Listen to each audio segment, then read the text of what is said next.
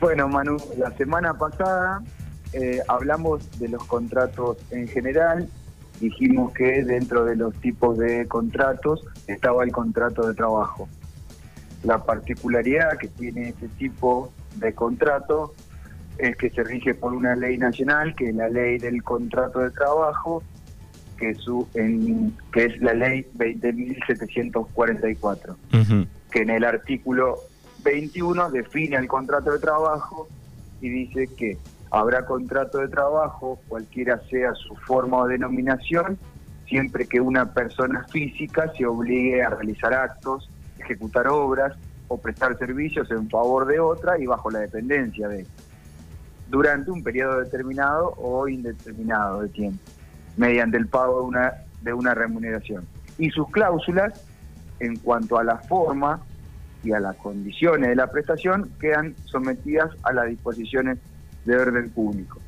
De este modo vemos que en el derecho privado el orden público actúa como un límite a la autonomía de la voluntad en virtud del cual resultan nulos los actos o contratos cuyo contenido sea contrario a los intereses colectivos de una comunidad, manifestado en principio y regla de derecho. Por ejemplo, si nosotros vamos a celebrar un contrato de trabajo, la ley del contrato de trabajo dice que la jornada laboral no se puede exceder de 48 horas. Entonces, si nosotros celebramos un contrato de trabajo donde estipulamos que la jornada va a ser de 75 horas, estaríamos creando una cláusula que contraría el orden público y en ese caso sería nula esa cláusula. ¿Se entiende? Sí. Bien. Bueno, dentro del contrato de trabajo, las partes, como, como vemos, son el trabajador o persona física y el empleador, que no necesariamente puede ser una persona física, sino pueden ser un conjunto o incluso una persona jurídica. Bueno, el contrato de, de trabajo para el trabajador y el empleador genera ciertos derechos y ciertas obligaciones. Hoy vamos a hablar de una de las obligaciones del empleador, que además es un derecho del trabajador y que deriva de la ley del contrato de trabajo y de la ley de riesgo de trabajo. Y es la obligación que tienen los empleadores de afiliarse a una aseguradora de riesgo de trabajo. Esto es Lo que se conoce como ART. Perfecto, eso es obligatorio. Sí, sí, sí, es obligatorio para el para el empleador y a su vez es un derecho de el trabajador. Entonces, como el contrato de trabajo genera derechos y obligaciones para ambas partes. Por ejemplo, el trabajador tiene derecho a trabajar en un ambiente sano y seguro, conocer los riesgos que puede tener su trabajo, recibir información y capacitación sobre cómo prevenir accidentes o enfermedades profesionales e incluso recibir elementos de protección personal según el trabajo. Hasta un trabajador puede suspender las tareas en caso de riesgo de vida grave e inminente. Entonces, como vemos, el trabajador tiene derecho a estar cubierto por una ART a través de la afiliación que hace su empleador. Además, si sufre un accidente o una enfermedad laboral, tiene derecho a conocer la ubicación de los centros de atención médica, a recibir de la ART en forma inmediata la asistencia médica, farmacológica y bueno, la rehabilitación hasta hasta su curación completa o mientras duren mientras duren los síntomas. Así como el trabajador tiene cierto derecho, también tiene obligaciones y una de las obligaciones que tiene es cumplir con las normas de seguridad e higiene, como por ejemplo utilizar correctamente los los elementos de protección personal provistos por el empleador. En este caso, para que te, interrumpa, digo, Eh, En este caso, digo, muchas empresas eh, tienen a algún personal encargado que es de seguridad y higiene, que es el que controla también que los usuarios no utilicen, este, en este caso, los elementos de protección, ¿no? Claro, claro, sí, obviamente. ¿Por qué? Porque puede que el empleador cumpla con todas las reglas establecidas y el, el accidente se, se produzca igual porque un empleado no, no usó correctamente quizá el casco claro.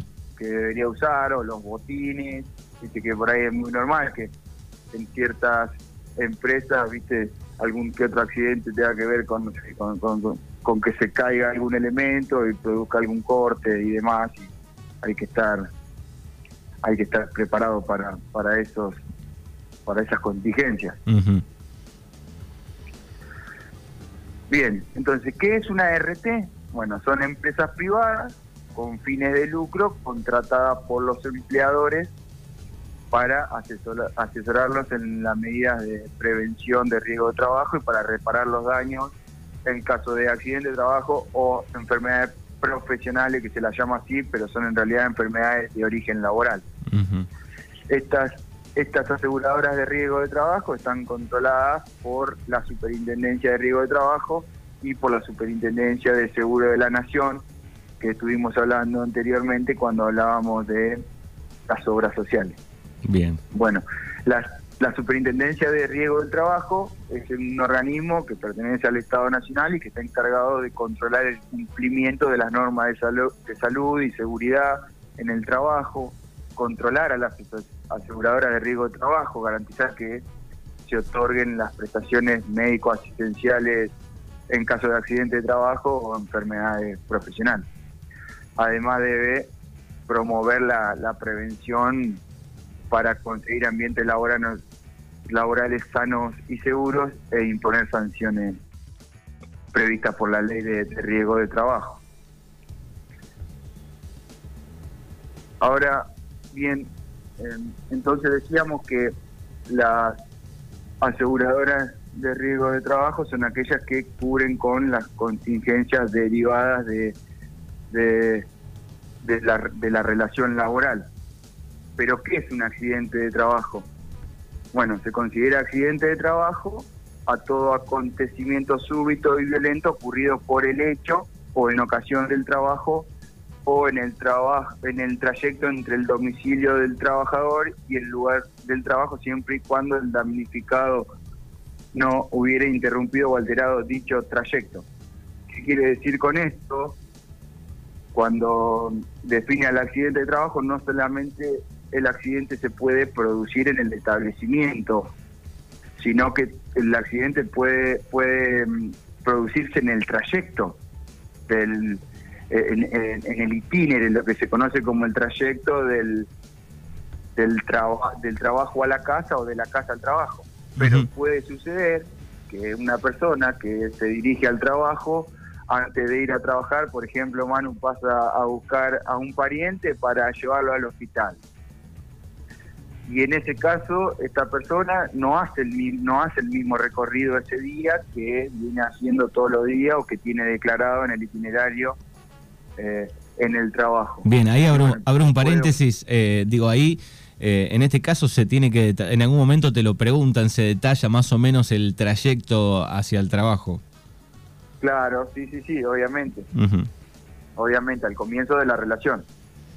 Bien. Y el trabajador puede declarar por escrito ante el, ante el empleador y, en, y este tiene 72 horas para presentarlo a la aseguradora que el itinerario se modifica como te decía, por razones de estudio, por concurrencia a otro empleo o por una atención familiar directa. Claro, vamos, a, vamos a suponer el ejemplo, digo, eh, vas eh, al trabajo por el camino de siempre, parás eh, a, comprar facturas y te caíste en la vereda, digamos, eso no entra, ¿o sí? Claro, no, y no, claro, porque o sea, dejás de hacer el trayecto que tenés que hacer para hacer un mandado adicional. Claro. Ahora bien, si vos te subís a, la bicicleta o al auto o al vehículo que sea para ir al trabajo y cuando estás llegando al trabajo tenés algún accidente, bueno, ahí ese, e, e, eso te lo tiene que cubrir la RT porque obviamente eh, la, ley lo, lo,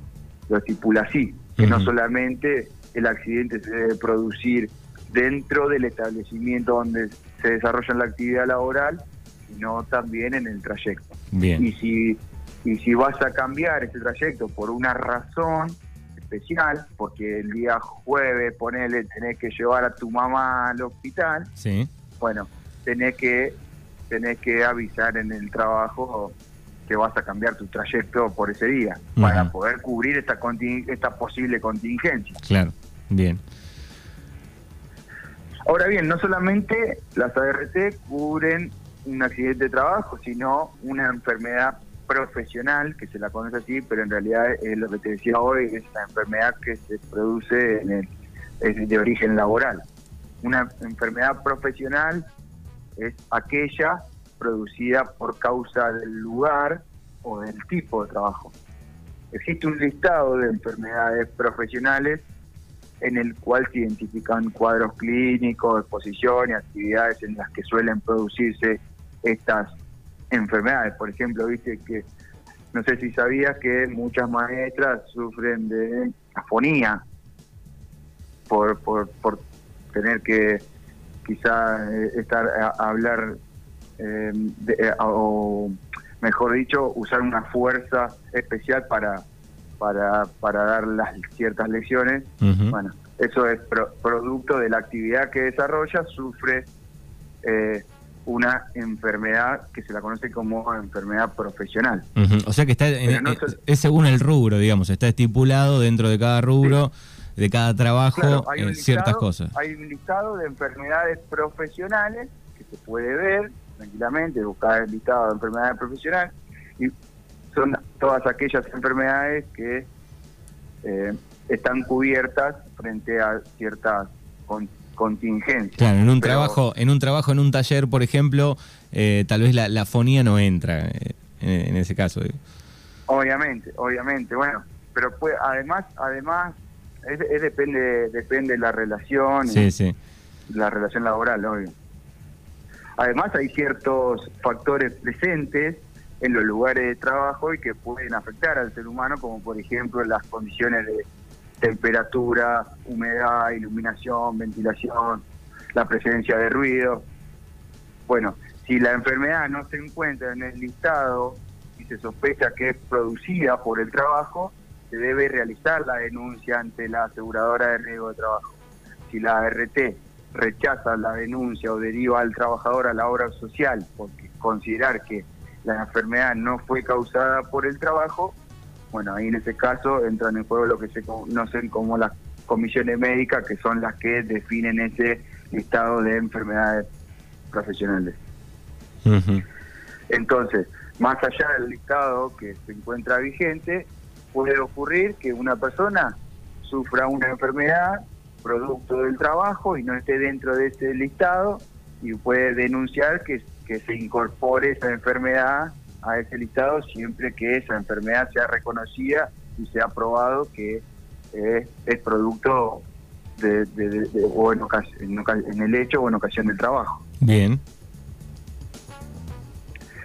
Ahora bien, para que no se pongan tan celosos los empleadores, que venimos hablando de los derechos de los trabajadores, el empleador, en este caso, tiene la posibilidad de, de traspasarse de una RT a otra porque lo considera conveniente. Y como paso obligatorio, para traspasarse de una RT a otra, debe solicitar un certificado de no objeción a su ART actual. Bueno, quien no sabe cómo, cómo solicitar el certificado de no objeción, para ello debe ingresar a FIP, a la parte de E-servicios, que es I-servicios SRT, póliza digital de riesgo de trabajo, certificado de no objeción, solicitar el certificado de no objeción. Entonces, el servicio validará que el empleador haya actualizado su dato de contacto y cumplido con la permanencia mínima legal a su ART actual, que es de seis meses si es la primera afiliación a una aseguradora, o un año si, si no es la primera. Y en caso contrario no se habilitará la posibilidad de solicitar este certificado de no objeción. Bien. Bueno, el servicio entonces le permite al empleador seleccionar la RT que podrá utilizar para, para tramitar su traspaso. Una vez que elige una, no podrá eliminarla. La RT solo puede rechazar la, solicita, la solicitud de certificado de no objeción en caso que el empleador registre deuda y en el caso de ser rechazado, bueno, el empleador recibirá una comunicación en su ventanilla electrónica y ahí tendrá que hacer el trámite correspondiente. Bien. Una vez que obtuvo el, certificado de no objeción, el empleador debe contactar con otra RT a la que se quiere traspasar o con el canal comercial, que es el productor de la misma, y acordar las condiciones comerciales para la nueva afiliación y, y cómo continuar con el procedimiento de alta. Bueno, están buenos todos estos puntos, ¿no? Algunos no, lo sabemos, está, está, bueno repasarlos. Hay una pregunta acá que seguramente la, la sabés. Eh, ¿Qué pasa cuando la, jornada semanal excede las 48 horas? Digo, ¿se, se, descuentan en algún momento las horas a la otra semana? Eh, ¿Cómo se hace con eso? Bueno, eso es lo que te decía.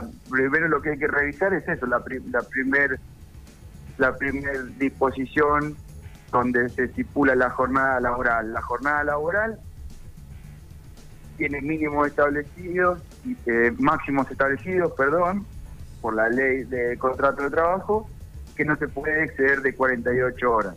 Si se excediese de esas horas, ya estaríamos eh, realizando horas extras. Incluso si, si no se llega a trabajar 48 horas, pero se trabaja más de 8 horas diarias, eh, en ese caso ya la, novena hora sería se, cuenta como hora extra. Bien. Entonces, en principio, en principio una, una cláusula que determine que la jornada laboral sea de 50 horas semanales es una cláusula abusiva. Por ende, es una cláusula que no tiene validez y que se debe atacar o se puede rever y modificar. Es decir, la jornada puede la jornada puede ser de 15 horas semanales, pero no puede ser de 70, porque no se puede exceder de 48. Si se excediese de esas horas, bueno, está la, está la posibilidad también de, que se reconozcan y que se puedan hacer horas extras. Pero bueno, eso ya se, habría que ver el, eh, la actividad en particular para ver si, si, si se puede o no hacer horas extras. Bien, perfecto. Bueno, no sé si quedó algún otro punto importante. ¿Te quedó algo? Sí, sí. Eh, para seguir un poquito, o sea, lo que eh, nombrar que cuáles son los pagos que hace la, la ART. Bueno, la ART determina si la, si la incapacidad es temporaria o se puede extender. Por ejemplo, la ART se tiene que hacer cargo de, de las enfermedades o, de, la, o de, las contingencias temporarias que sufre el, el trabajador y que no le permiten realizar su, su actividad de forma normal como lo venía haciendo. Por ejemplo, no sé si te pasó alguna vez, pero si vos no te puedes presentar a trabajar porque tuviste este tipo de, de, contingencia, bueno, el empleador no te va a pagar la, la el, el, salario, pero se hace cargo la RT, porque es una incapacidad, o sea, está reconocida como incapacidad laboral temporaria. Pero puede que, que esa incapacidad sea permanente, es decir, que a vos te dure para el resto de tu vida y bueno, y en este caso esa incapacidad puede ser parcial o total de acuerdo al porcentaje que te determine la comisión médica y ahí el pago es único, es por, por única vez. En el otro caso es temporario, o sea, te, paga el salario hasta que hasta que retomas la actividad. Si esa enfermedad o ese, esa contingencia se produce una incapacidad permanente, bueno, ahí ya hay que determinar cuál es el grado de incapacidad y ahí la RT te hace un pago único. Si además de esa incapacidad permanente la persona que lo sufre necesita la asistencia continua de otra persona para realizar los actos elementales de la vida, estamos hablando ya de una gran invalidez. Y quien se encuentre en esta situación percibirá además una prestación mensual ajustable trimestralmente en función a las variaciones de la base imponible máxima y mínima previsional. No solamente por, por, un accidente de trabajo o por una enfermedad profesional se, se pueden sufrir incapacidades, la persona que lo sufre hasta puede llegar a, a morir por, por, por, por causas laborales. Bueno, ahí en ese caso son los derechos habientes quienes perciben el pago único. Eh, pero bueno, para, para ir cerrando, eh, dejar en claro que las ART deben, deben responder siempre que, que el trabajador sufra algún accidente o alguna enfermedad producto de la actividad que desarrolla cotidianamente. Así que bueno, los trabajadores deben tener un poco en claro según su ART que sí y que no. Sí, sí, claro, sí, asesorarse en caso de que sufra alguna contingencia de este tipo, eh, asesorarse y saber que están cubiertos por la ART.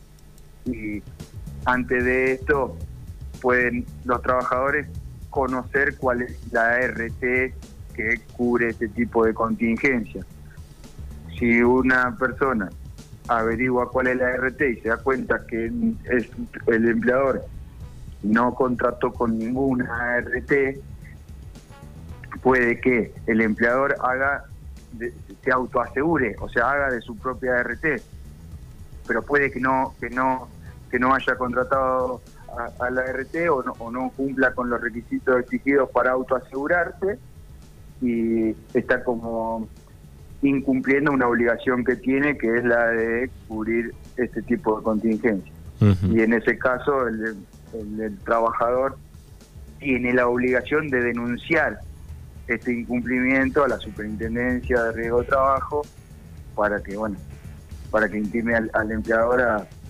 contratar a una ART. Muy bien.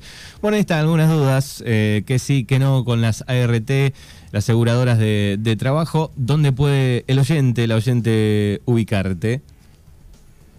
Bueno, como siempre, el estudio está ubicado en calle Luigi 87, en Bahía Blanca, y si no, bueno, mi número de contacto es 291 4603 566. Muy bien, bueno, nos encontramos el próximo martes, Juan Cruz, gracias.